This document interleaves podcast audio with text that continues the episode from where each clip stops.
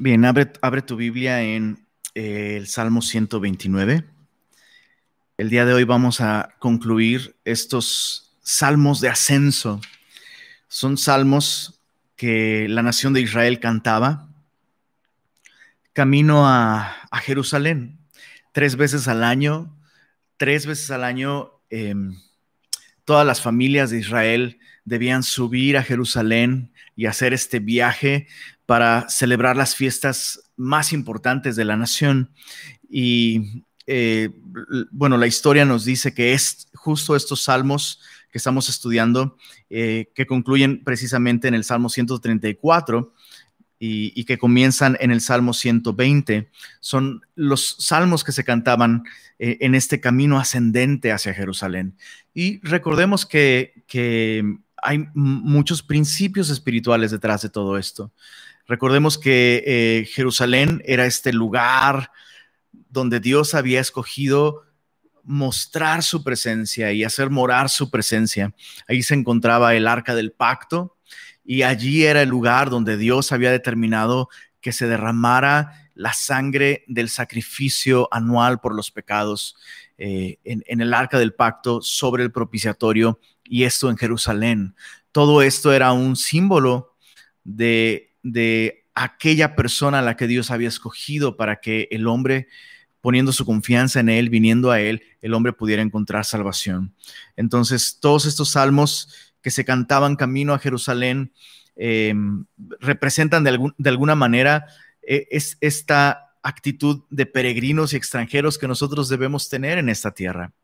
Nosotros ya hemos puesto nuestra confianza en Cristo y nosotros ya tenemos, la Biblia lo dice, una esperanza reservada para nosotros en los cielos. Pero este eh, peregrinaje que nosotros tenemos aquí en esta tierra, em, debemos hacerlo con los ojos puestos en lo espiritual, debemos hacerlo caminando en el espíritu y, estos salmos nos, nos, dan muchas, muchas cosas muy prácticas para caminar con esta mentalidad de peregrinos extranjeros y caminar en el espíritu. Así que eh, bueno, eh, Salmo 129 dice así, em, cántico gradual, verso 1, mucho me han angustiado desde mi juventud. Puede decir ahora Israel, mucho me han angustiado desde mi juventud, mas no prevalecieron contra mí. Sobre mis espaldas araron los aradores, hicieron largos surcos. Jehová es justo cortó las coyundas de los impíos, serán avergonzados y vueltos atrás. Todos los que aborrecen nación serán como la hierba de los tejados, que se seca antes que crezca, de la cual no llenó el segador su mano, ni sus brazos el que hace gavillas, ni dijeron los que pasaban, bendición de Jehová sea sobre vosotros, os bendecimos en el nombre de Jehová. Este salmo, eh, sin duda alguna, nos deja ver encapsulada la historia de la nación de Israel. Y, vemos a la nación de Israel personificada aquí, hablando como si fuera una persona. Y dice, mucho me han angustiado desde mi juventud. Y, es lo que descubrimos en las páginas de la Biblia, desde que la nación de Israel eh, estaba en sus años mozos o, apenas había nacido como nación. La nación de Israel nació en opresión, nació en sufrimiento, nació en aflicción. Y a lo largo de toda la historia de la nación de Israel, no, solo en su nacimiento como nación en Egipto, nacieron en esclavitud, nacieron em, así, en, opresión, en, dolor, en sufrimiento, en angustia. Y a lo largo de la historia vemos, bueno, eh, la, cautividad en Babilonia, la cautividad en Asiria, vemos incluso ya en, la, historia moderna, ¿no? Vemos la Alemania nazi y, Hitler dirigiendo toda esta, eh, este holocausto, intentando exterminar, así como Faraón, intentando exterminar a, la nación de Israel. Y, vemos que eh, de esa manera histórica este salmo apunta a las aflicciones de Israel como nación. Pero hay un detalle muy interesante en este, en ese salmo. Lo, primero que vemos aquí es en el verso 2 dice, mas no prevalecieron contra mí. y no existe bajo cualquier disciplina de estudio. No existe ninguna otra conclusión al estudiar la nación de Israel. No existe otra conclusión a la que podamos llegar, sino que la nación de Israel es un milagro.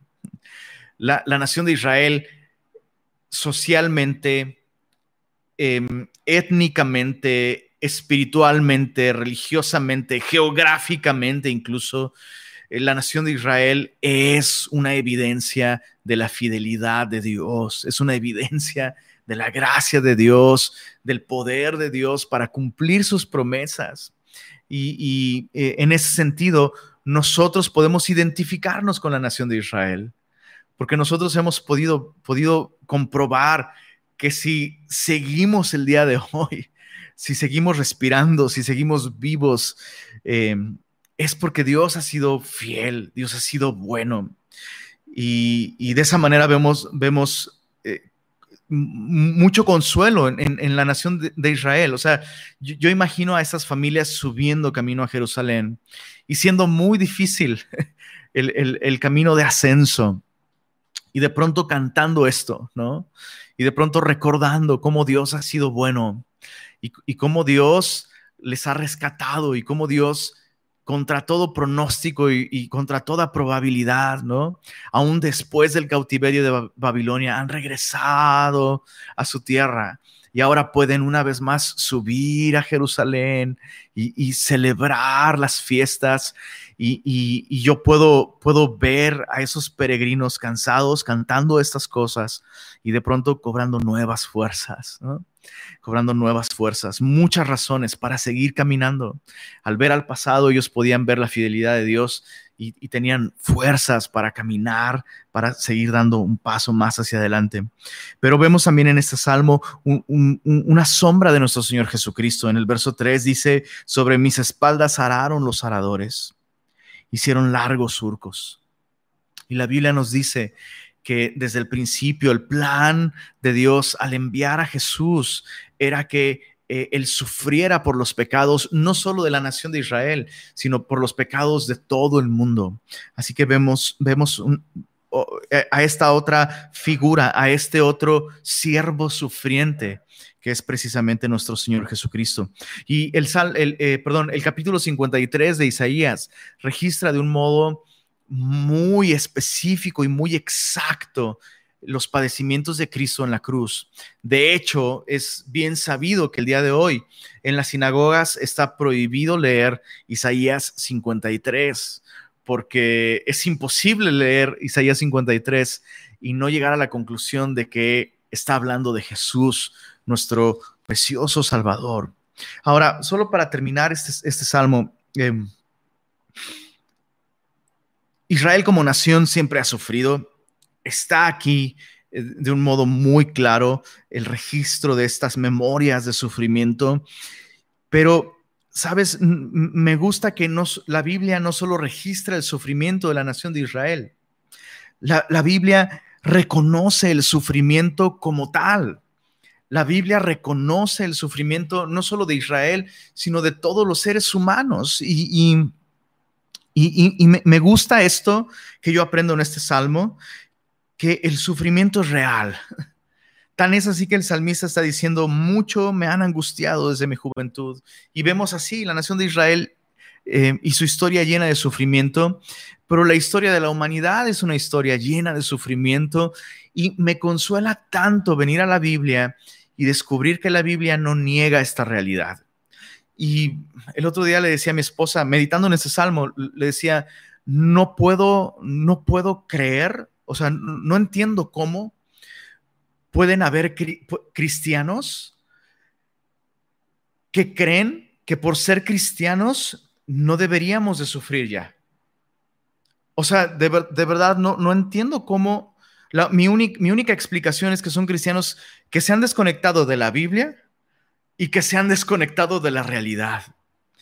Porque si estás conectado con la Biblia y si estás conectado con la, la, realidad, la realidad es que Dios no niega que en este mundo tendremos aflicción.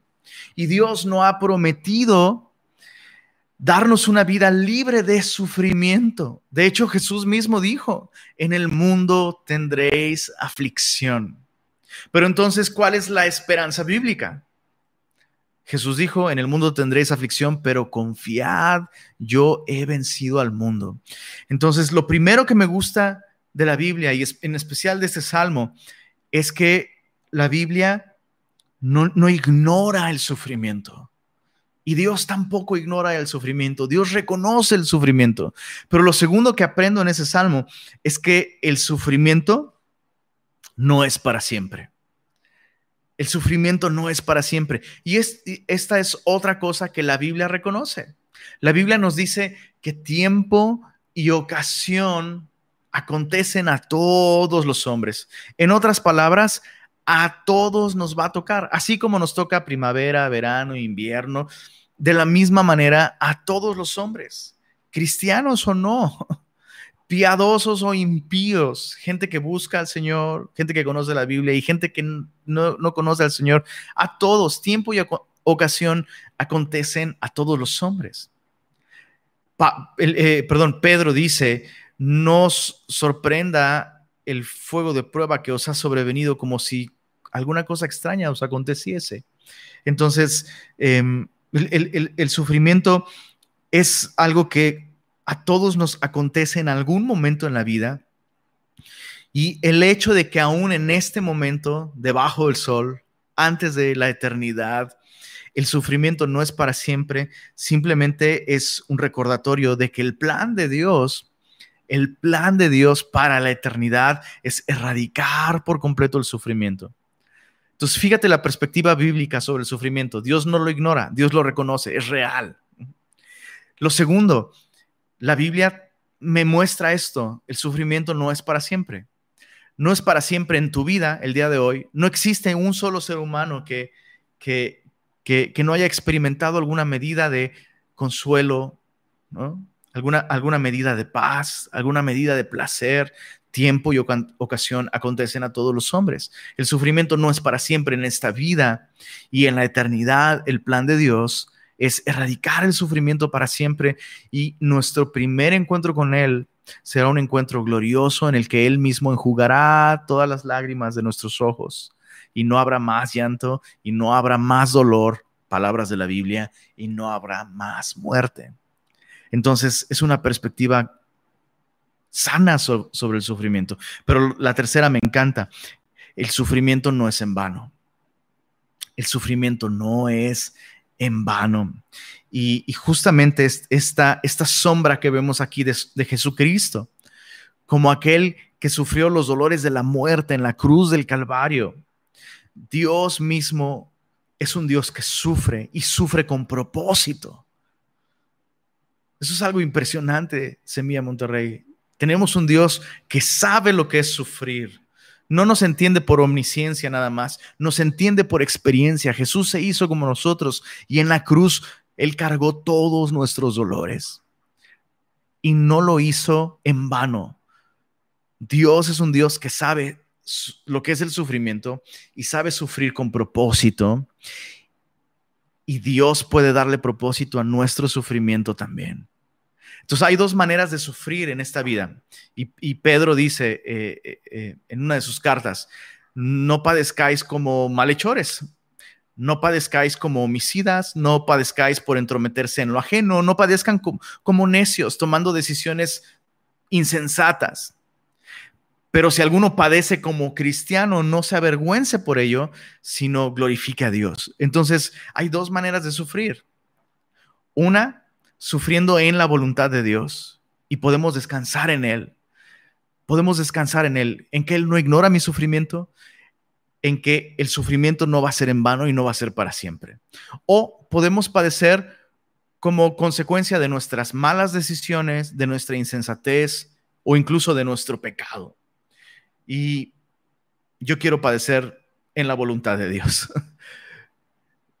Yo prefiero padecer en la voluntad de Dios porque ahí hay esperanza allí hay, eh, hay consuelo. Eh, ahora, hay una advertencia aquí y me encanta. Dice eh, en, el, verso, verso 4, después de hablar del sufrimiento, dice, Jehová es justo cortó las coyundas de los impíos, el sufrimiento no es para siempre.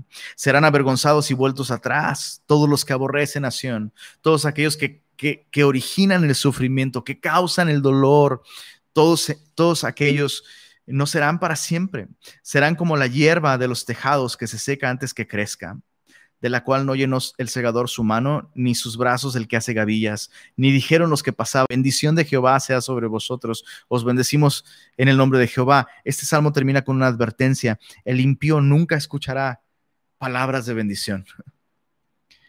O sea, la única bendición que este salmo incluye es la bendición que nunca entrará en los oídos de aquellos que cerraron su corazón a la gracia, a la gracia redentora. Salmo 130. De lo profundo, oh Jehová, a ti clamo. Señor, oye mi voz. Estén atentos tus oídos a la voz de mi súplica. Ja, si mirares a los pecados, ¿quién, oh Señor, podrá mantenerse? En, en, el salmo anterior, Salmo 129, la nación de Israel mira hacia atrás, a su pasado, y puede ver sufrimiento, pero puede también ver la fidelidad de Dios. Pero en el Salmo 130 el salmista mira hacia adentro ahora. Y, sabes, eh, e, e, es algo que tenemos que hacer también. Tenemos que mirar hacia adentro. Tenemos que examinarnos a nosotros mismos. Y, tenemos que reconocer que si bien el sufrimiento que viene de afuera hacia adentro, pues claro, es complicado, es difícil, nadie quiere, o sea, nadie quiere sufrir. Pero el salmista aquí reconoce que es más grave la condición interna de pecador que las situaciones externas de incomodidad o de sufrimiento. Entonces el salmista al, mirar hacia adentro, ¿sabes qué también puede ver? También puede ver su enorme necesidad de Dios, pero una vez más el salmista ve la fidelidad de Dios. Dice, ja, si mirares a los pecados, ¿quién, oh Señor, podrá mantenerse? El verso 4, un pero, un hermoso pero, el, el pero de Dios, el pero del Evangelio. Dice, pero en ti hay perdón para que seas reverenciado. Esperé yo a Jehová, esperó mi alma, en su, en, su palabra he esperado, mi alma espera a Jehová más que los centinelas a la mañana más que los vigilantes a la mañana. Probablemente este salmo era un salmo nocturno, tal vez era un salmo que se cantaba antes de ir a dormir. repito, en este peregrinaje hacia Jerusalén, que dependiendo de, dónde ibas, podía ser un viaje de semanas incluso, em, sobre todo viajando grandes caravanas y viajando con niños pequeños, tienes que llevar un ritmo adecuado para, para especialmente para los más débiles. Eh, si iban ancianos también en ese viaje, pues el viaje se volvía más lento cada vez y seguramente en las noches se turnaban para hacer guardias, ¿no? Bueno, esta noche te toca a ti la primera vigilia, a ti la segunda vigilia, a ti la tercera vigilia, ¿no? Y probablemente este era un salmo que cantaban en las noches antes de irse a dormir y, los vigías probablemente tenían este, estos versos en su mente toda la noche, ¿no? Mi alma espera a Jehová, más que los centinelas a la mañana, más que los vigilantes a la mañana. Espere Israel a Jehová, porque en Jehová hay misericordia y abundante redención con él. Y él redimirá a Israel de todos sus pecados. Y, otra vez, este viaje, este peregrinaje hacia Jerusalén, cuántas cosas ponía en perspectiva para aquellos que hacían ese viaje. Cantando estas canciones, meditando en estas verdades. Sí, hay peligros, Sí, claro. Sí, viajamos a Jerusalén y recordamos que por mucho tiempo fuimos peregrinos y, vagamos por el desierto, pero Dios ha sido fiel. Y sí, eh, hay peligros camino hacia allá, camino hacia Jerusalén, pero de pronto meditamos que el mayor peligro está dentro de nosotros. Somos pecadores. Entonces, no es la distancia geográfica con Jerusalén la que implica el mayor problema, el mayor obstáculo. El mayor problema está dentro de nosotros. Nuestro pecado nos separa de Dios, pero de pronto el salmista y todas estas familias meditan, oye, pero Dios ha sido rico en misericordia. Sí, Sí, Dios, Dios no niega la realidad de que somos pecadores, esa es nuestra, nuestra condición, pero hay otra realidad también, que en Él hay perdón, que en Él hay abundante redención y que Él, eso, eso me impresiona, el verso 8, Él redimirá, rescatará, salvará a Israel de sus pecados. Y esta palabra redención en la mente de un judío siempre está asociado con derramamiento de sangre porque la nación de Israel fue redimida, rescatada de la esclavitud en Egipto por medio del pago de un precio, la muerte de los primogénitos. La muerte de los primogénitos en Egipto fue lo que, lo que finalmente concretó la libertad de la nación de Israel.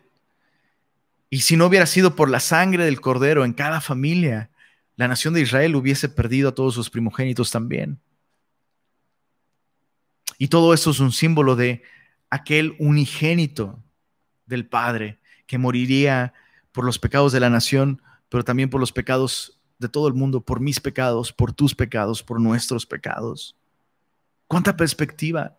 ¿Y cuánto necesitamos tú y yo recordar esto? Nuestro mayor problema se encuentra dentro de nosotros, pero Dios, que es rico en misericordia, por su gran amor con que nos amó, aún estando muertos en delitos y pecados, nos dio vida juntamente con Cristo. Qué, maravilloso es el Evangelio. El pero del Evangelio es el pero más hermoso en la historia. Salmo 131. Jehová, no se ha envanecido mi corazón, ni mis ojos se enaltecieron, ni anduve en grandezas, ni en cosas demasiado sublimes para mí. En verdad, que me he comportado y he acallado mi alma como un niño destetado de su madre. Como un niño destetado está mi alma. Espera, oh Israel, en Jehová, desde ahora y para siempre. Este es un salmo de David.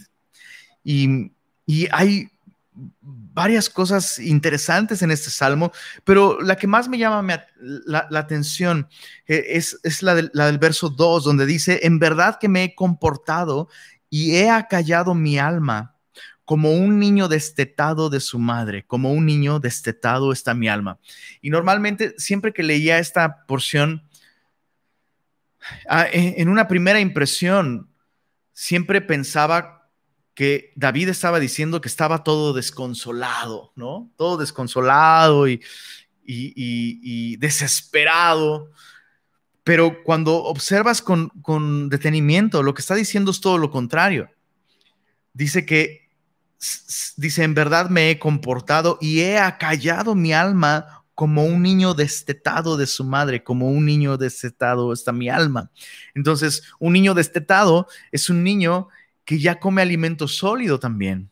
Es un niño más grande, eh, a diferencia de un recién nacido que se la pasa llorando, o sea, llora cuando despierta, llora cuando tiene hambre, llora cuando se ensucia el pañal, llora cuando quiere comer, llora cuando quiere dormir, llora cuando no puede dormir y a veces hasta cuando están durmiendo lloran.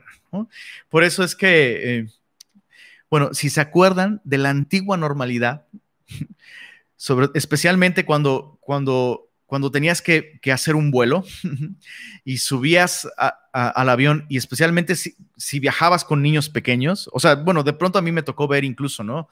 Eh, personas subiendo con bebés a un vuelo. Y, van repartiendo bolsitas. Van con el bebé y van sonriéndoles a todos y repartiéndoles bolsitas, ¿no? Con algún chocolatito, galletitas y, y una notita que dice, Disculpe usted por las molestias que pudiera ocasionarle el llanto de mi bebé. Gracias por su comprensión. Y, le decía hace un rato a mi esposa, ¿sabes qué? O sea, yo, yo no, o sea, yo no veía mal a esas personas, ¿no? O sea, cuando una familia se sube con bebés en un vuelo o en un camión, pues yo no veía mal a esas personas. O yo entendía, digo, no disfrutaba escuchar a un bebé llorar, pero lo entiendes. Pero en serio hay personas que, o sea, te ven como bicho raro si subes con un bebé a un vuelo o lo que sea. El punto es, ya me estoy desviando demasiado, el, punto es que me imagino a estas familias cantando esto, camino a Jerusalén, y, y sobre todo o sea, una familia judía de aquellos tiempos, ¿no? Viajando con varios bebés, ¿no? Y, de pronto siendo difícil escuchar a los bebés llorar todo el tiempo, ¿no? Y de, y de pronto haciendo esta analogía, ¿no? O haciendo esta, esta similitud, David dice, bueno, nosotros podemos ser así también. Nosotros podemos ser berrinchudos, podemos estar todo el tiempo insatisfechos y hacer este peregrinaje miserable no solo para uno, sino para todos los demás. Y, David dice, ¿sabes qué? En verdad se ha comportado, que me he comportado y he acallado mi alma como un niño destetado de su madre, como un niño destetado está mi alma. Y de lo que está hablando aquí David es de madurez espiritual. Y una de las evidencias de madurez espiritual es la satisfacción en Cristo.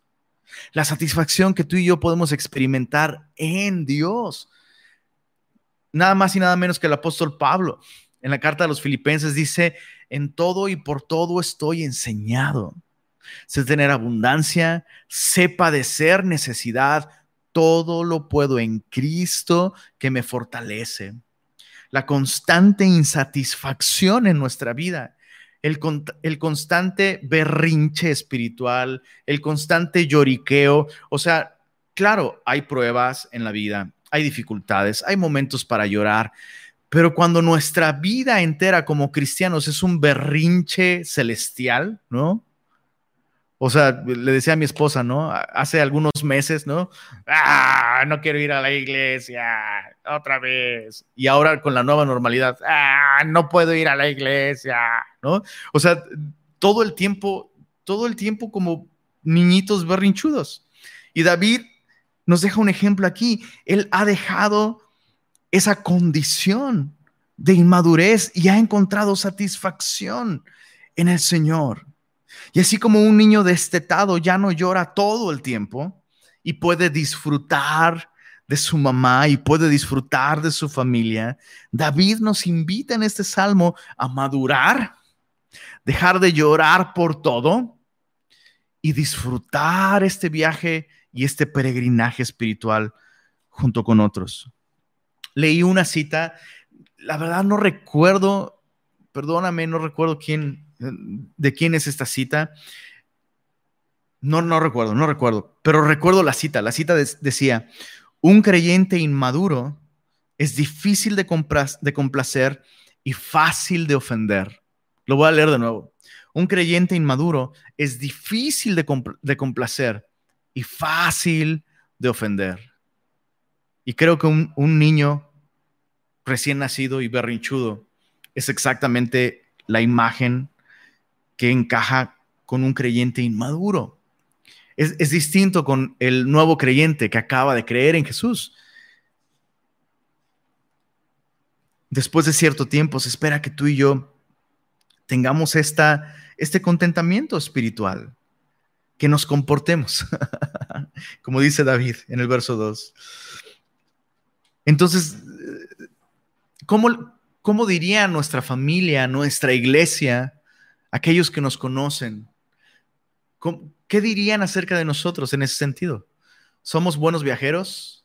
¿Es fácil el viaje, el peregrinaje espiritual en compañía de nosotros? ¿O lo hacemos más complicado? Salmo 132. Este salmo es un salmo, el salmo más largo de los, de los salmos de ascensión, y es un salmo que apunta completamente a, David y a su simiente, a esta descendencia que se sentaría en su trono y cuyo, cuyo reino sería eterno. Entonces vemos a David, vemos a aquel hijo de David, Cristo Jesús, eh, anunciado aquí. Salmo 132, acuérdate, oh Jehová, de David y de toda su aflicción. Una vez más, la Biblia no ignora nuestra aflicción, la Biblia no ignora nuestro dolor. Acuérdate, oh Jehová, de cómo juró a Jehová y prometió al fuerte de Jacob, esa es la promesa que hizo David, no entraré en la morada de mi casa, ni subiré el lecho de mi estrado, no daré sueño a mis ojos, ni a mis párpados adormecimiento, hasta que haya lugar para Jehová, morada para el fuerte de Jacob. Recordemos que antes de que David fuera rey, el arca del pacto se encontraba en Silo, en un tabernáculo. Y una de las primeras cosas que hizo David como rey fue buscar el lugar en el que Dios deseaba llevar a cabo sus propósitos y manifestar su gloria y su presencia a través del arca del pacto. Y David entendió que el arca del pacto debía estar en Jerusalén, porque Jerusalén era la capital de la nación de Israel. Entonces, David quería mandar este mensaje muy claro a la nación. En esta nación el rey, verdaderamente el rey es Dios, no soy yo. Y, en ese sentido y en muchos otros, David era un hombre conforme al corazón de Dios. Pero no fue fácil hacer esto, ¿sabes? O sea, darle a Dios su lugar en la nación de Israel no fue fácil. Aun cuando David era el rey, no fue fácil. Aun cuando él tenía el deseo y ese deseo estaba puesto por Dios allí, darle a Dios su lugar no fue fácil. Recordemos que la primera vez que David quiso llevar el arca a Jerusalén, Usías murió por intentar eh, salvar el arca del pacto, eh, que, que, estaba a punto de caerse debido a que fue transportada en un carro y no en los hombros de los sacerdotes como la ley lo mandaba hacer. Entonces, eh, aquí vemos, vemos eso. Y, el Salmo dice, acuérdate de todo lo que padeció David. David sufrió, no hizo las cosas bien al principio, pero, pero, David no descansó. Y, eso es increíble, porque eso es algo que nosotros necesitamos aprender. Necesitamos aprender a esforzarnos en la gracia. Eh, es, eh, de pronto es, complicado para muchos cristianos entender este balance. Claro que la salvación es por gracia, Claro que el crecimiento espiritual sería imposible sin la gracia de Dios y nosotros no merecemos las bendiciones de Dios, no merecemos el favor de Dios. Pero estamos llamados también a esforzarnos en esa gracia. Y me encanta que eh, el Salmo aquí apunta, ¿cómo, cómo decirlo? apunta a este esfuerzo terco de David. Él no merecía ser rey, él no merecía vivir en la misma ciudad donde el arca del pacto estuviera y tuviera su morada, pero David se esforzó, se esforzó en su gracia. Y, y, no por nada este texto dice, acuérdate de cómo juró a Jehová y prometió al fuerte de Jacob. Y luego en el verso 5 otra vez, el fuerte de Jacob, aquel que hirió a Jacob, el patriarca, ¿recuerdas? Eh, Jacob quería la bendición de Dios. La bendición de Dios, por supuesto, se obtiene por gracia, simplemente. Pero hubo, hubo una lucha. Y Dios tuvo que herir a Jacob. Y en ese encuentro entre Jacob y Dios, Jacob terminó con una bendición, pero terminó rengueando. Y muchos de nosotros queremos la bendición por gracia, pero no queremos ese encuentro con Dios que nos deja rengueando. Y en el primer round nos salimos del ring y vivimos vidas desprovistas de esta cercanía con Dios. Y aquí tenemos esta lección increíble.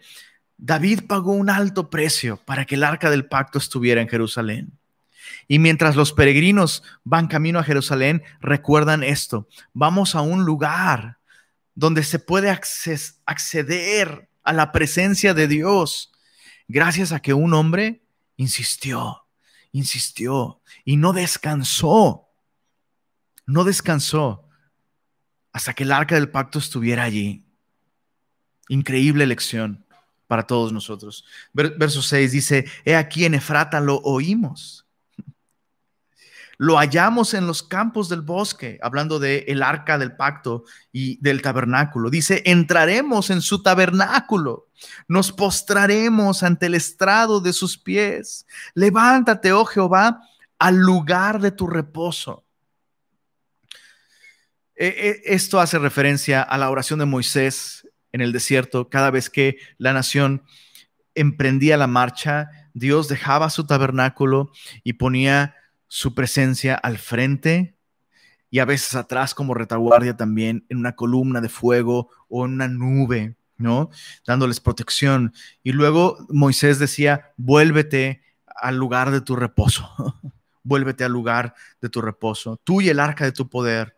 Tus sacerdotes se vistan de justicia y se regocijen tus santos. Por amor de David, tu siervo, no vuelvas de tu ungido el rostro.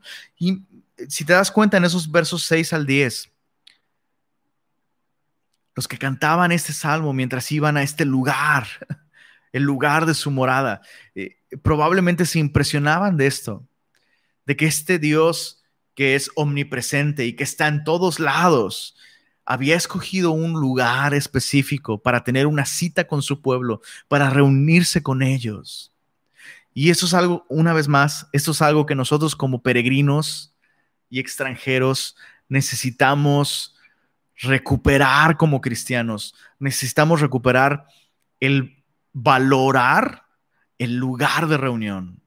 Claro que el templo, el lugar de reunión, el edificio, las cuatro paredes donde los cristianos se reúnen, no es especial porque solo allí esté Dios. Pero vemos a lo largo de toda la Biblia que Dios es un Dios de, lugares específicos para encontrarse con su pueblo. Y especialmente para la nación de Israel, esto representaba el templo, ¿no? O sea, imagínate la nación de Israel, ¿no? Ay, qué molesto. O sea, ¿por qué Dios es tan inconsciente de toda la molestia y lo inconveniente y lo peligroso, ¿por qué no Dios pone sucursales eh, una cerca de mí? Me voy a cambiar de iglesia mejor porque a esta de hasta Jerusalén me queda muy lejos, ¿no? Pero no, Dios, Dios valoraba muchísimo esto, ¿no? El, que, el que su pueblo hiciera este esfuerzo para ir, subir a Jerusalén y encontrarse. Ahora, todo esto era así porque en Jerusalén era el lugar donde Dios, hecho carne, iba a morir por nuestros pecados. Y todo esto es un símbolo de Jesús. Solo en Jesús encontramos salvación. Pero de manera práctica para nosotros, con respecto a la adoración, necesitamos valorar la adoración colectiva. Y necesitamos valorar el lugar donde podemos reunirnos con otros creyentes de un modo constante. De un modo constante. Mira el verso 11, dice, en verdad juró Jehová a David y no se retractará de ello. De tu descendencia pondré sobre tu trono. Si tus hijos guardaren mi pacto y mi testimonio que yo les enseñaré, sus hijos también se sentarán sobre tu, su trono, tu trono para siempre, porque Jehová ha elegido a Sión, la quiso por habitación para sí este es para siempre el lugar de mi reposo. Y tú y yo sabemos que Jerusalén, específicamente la ciudad de Jerusalén, tiene un lugar importante en los planes de Dios. He aquí, perdón, verso 14, aquí habitaré porque la he querido.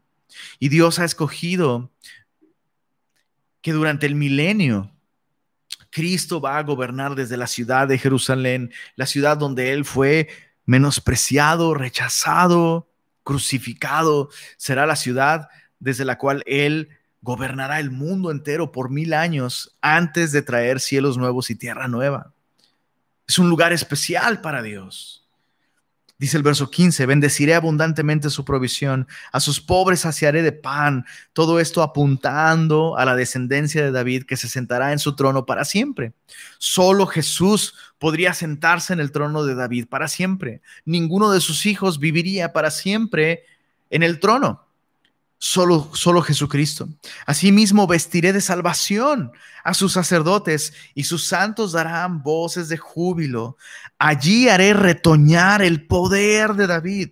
Y esta es una expresión que nos habla de la resurrección de Jesús. Jesús que sería quebrantado en la cruz, retoñaría al tercer día, como la vara de Aarón que reverdeció un símbolo de la resurrección de Cristo. He dispuesto lámpara a mi ungido. Esto es a, mi Mesías, a mi Cristo. Cristo no significa persona crucificada. Cristo es la palabra en griego para ungido, que hacía referencia a un rey, a un gobernante. A sus enemigos vestiré de confusión, mas sobre él, sobre el Mesías, sobre el ungido, sobre el Cristo, florecerá su corona. Hoy Cristo es ese punto de encuentro. Jesús dijo en Juan capítulo 4, la hora viene y ahora es cuando ni en este monte ni en Jerusalén adoraréis al Padre, porque adorarán al Padre en espíritu y en verdad. Jesús dijo acerca del templo literal de Jerusalén, eh, perdóname, no, no, dijo sobre el templo de Jerusalén, sino sobre su propio cuerpo. Y la gente pensó que hablaba del templo literal de Jerusalén. Dijo, destruid este templo y en tres días lo reedificaré. Entonces, claro que todo esto apunta a Jesús como el único punto de acceso con Dios el Padre.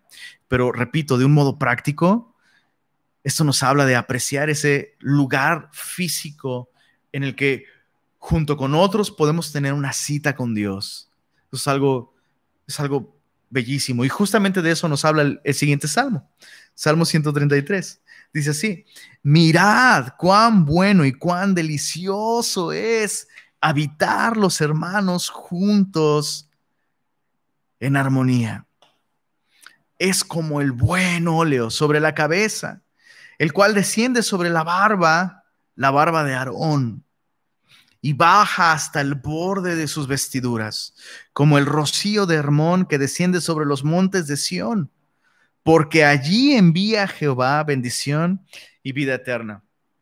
Y yo pienso que eso es, que es un salmo que especialmente disfrutaban justamente al llegar a Jerusalén, al llegar a, Jerusalén y, al ver esos mares de gente, toda la nación reunida allí Seguramente muchos no, no subían y no hacían el viaje a Jerusalén, seguramente. Pero había muchos que sí hacían ese viaje.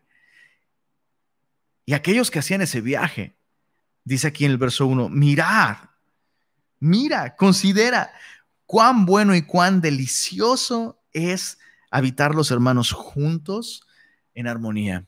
Piensa esto, solo aquellos que encontraban bueno y delicioso estar junto con los demás hermanos, adorando a Dios, solo aquellos que lo encontraban bueno y delicioso, harían el esfuerzo de hacer este viaje. No es una cuestión de distancia, realmente. Eh, ¿Estás siguiendo la idea conmigo? O sea, para esta gente, que encontraba bueno y delicioso el poder tener comunión con Dios como parte del pueblo de Dios. No era una cuestión de, ay, el viaje. Uh, no, ellos tenían puestos sus ojos en lo que sucedía cuando se reunían como nación. Es bueno y es delicioso. ¿Por qué? Porque es como el buen óleo sobre la cabeza. Y esto nos está hablando de la consagración de Aarón como sacerdote. Aarón era esta cabeza federal que representaba a Dios ante el pueblo y al pueblo ante Dios. Y es a través del ministerio de Aarón, del sacerdote, que la nación entera podía recibir bendición. ¿Por qué? Porque este hombre, el sumo sacerdote, y el primero fue Aarón, el sumo sacerdote tenía este privilegio de entrar una vez al año a la, presencia misma de Dios, no sin sangre, la cual ofrecía primero por sus pecados, pero después por los pecados de toda la nación. Entonces, solo aquellos que valoraban las bendiciones espirituales que recibían como nación a través del sacerdocio de Aarón, hacían este viaje. Y, sabes, no se trataba realmente de los hermanos juntos en armonía. Eso era una consecuencia de algo más. Eso era una consecuencia de, mira el verso 3, como el rocío de Hermón que desciende sobre los montes de Sión, porque allí envía Jehová bendición y vida eterna. Es allí donde Dios manifiesta su presencia, donde su pueblo está reunido. Allí es donde Dios envía bendición, allí es donde Dios envía vida eterna, allí es donde nosotros nos encontramos con nuestro Dios. Sí, la nación de Israel tenía este concepto de una relación personal, de una responsabilidad personal ante Dios, pero esto era algo secundario. Israel entendía que si podían disfrutar de una relación personal con Dios, esto solo era una consecuencia de que eran parte del pueblo de Dios. Por eso es que valoraban mucho esto, la, adoración colectiva. Y, meditaba en cómo hay gente que aún el día de hoy no puede ver cuán bueno y cuán delicioso es estar los hermanos juntos en armonía. O sea, pienso en, pienso en, lo fácil que es el día de hoy reunirnos y, escuchar su palabra. O sea, estamos a un clic de distancia el día de hoy. y, y pienso en nuestras reuniones de oración, ¿no? vía Zoom, a un clic de distancia, desde la comodidad de tu casa. Y, pienso en cómo muchas veces ponemos pretexto. Ah, me encantaría ir a la reunión de oración, pero es que esa hora es complicado porque tengo que desplazarme hasta allá y luego llegar a mi trabajo. Bueno, ahora es los sábados. Ah, pues sí, ¿verdad? Entonces, ¿qué es lo que puede motivarnos realmente a tener comunión con los hermanos? no son los hermanos realmente, sino es el Señor. Cuando, cuando descubrimos la bendición de tener esta comunión con Dios, vamos a apreciar la oportunidad que Él nos da de encontrarnos con Él de un modo colectivo, teniendo comunión con Dios como su pueblo. Y yo solo quisiera animarte a esto. Si tú, si tú aún no has visto cuán bueno y cuán delicioso es habitar los hermanos juntos en armonía. Yo, quiero animarte a que, a que lo descubras, a que pruebes cuán bueno es Dios con su iglesia, cuán bueno es Dios con su pueblo. Salmo 134, terminamos con este salmo, dice, mirad, bendecida Jehová, vosotros todos los siervos de Jehová, los que en la casa de Jehová estáis por las noches. Y, obviamente este salmo representa lo que sucedía cuando todos estos peregrinos ya estaban allí, en la ciudad de Jerusalén. Y, los imagino ya por las noches, obviamente muchos de ellos ponían sus, sus tiendas de campaña en el atrio, en los atrios del templo, Y qué hermoso habrá sido eh, eh, el, poder ver a toda la nación allí reunida pasando noches enteras, contemplando los cielos, adorando al Señor, disfrutando. Estamos aquí, el Señor está con nosotros, el Señor ha sido bueno, escuchando eh, alabanzas, escuchando oraciones, eh, en fin, escuchando a los niños reír, jugar. Y estando ahí por las noches y viviendo eso, viviendo todo eso y todo, todo ese entorno maravilloso como parte de las bendiciones de Dios. Qué increíble. Los que, los que en la casa de Jehová estáis por las noches, alzad vuestras manos al santuario y bendecida Jehová. Desde Sión te bendiga Jehová, el cual ha hecho los cielos y la tierra. Y, sabes, es, es increíble, es maravilloso. Probablemente tú lo recuerdes, eh, ¿Te acuerdas cuando nos reuníamos físicamente todos en un mismo lugar? Tú, tú te das cuenta quiénes son los que encuentran hermoso, bueno y delicioso estar juntos en armonía, porque eran los que, sobre todo los miércoles, al final no se querían ir. Tenías casi, casi que correrlos, ¿no?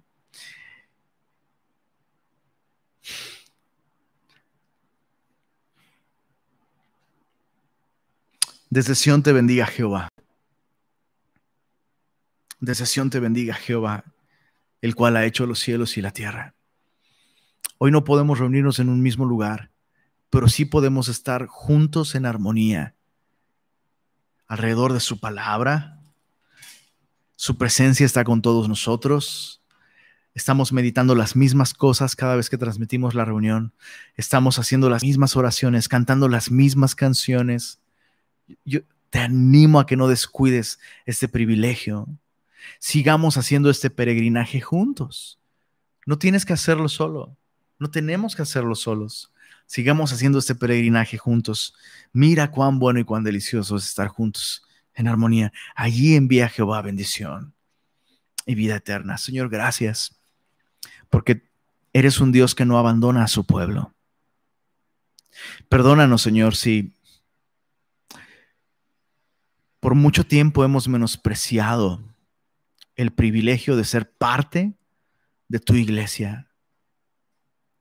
Perdónanos, Señor, si hemos sido viajeros solitarios,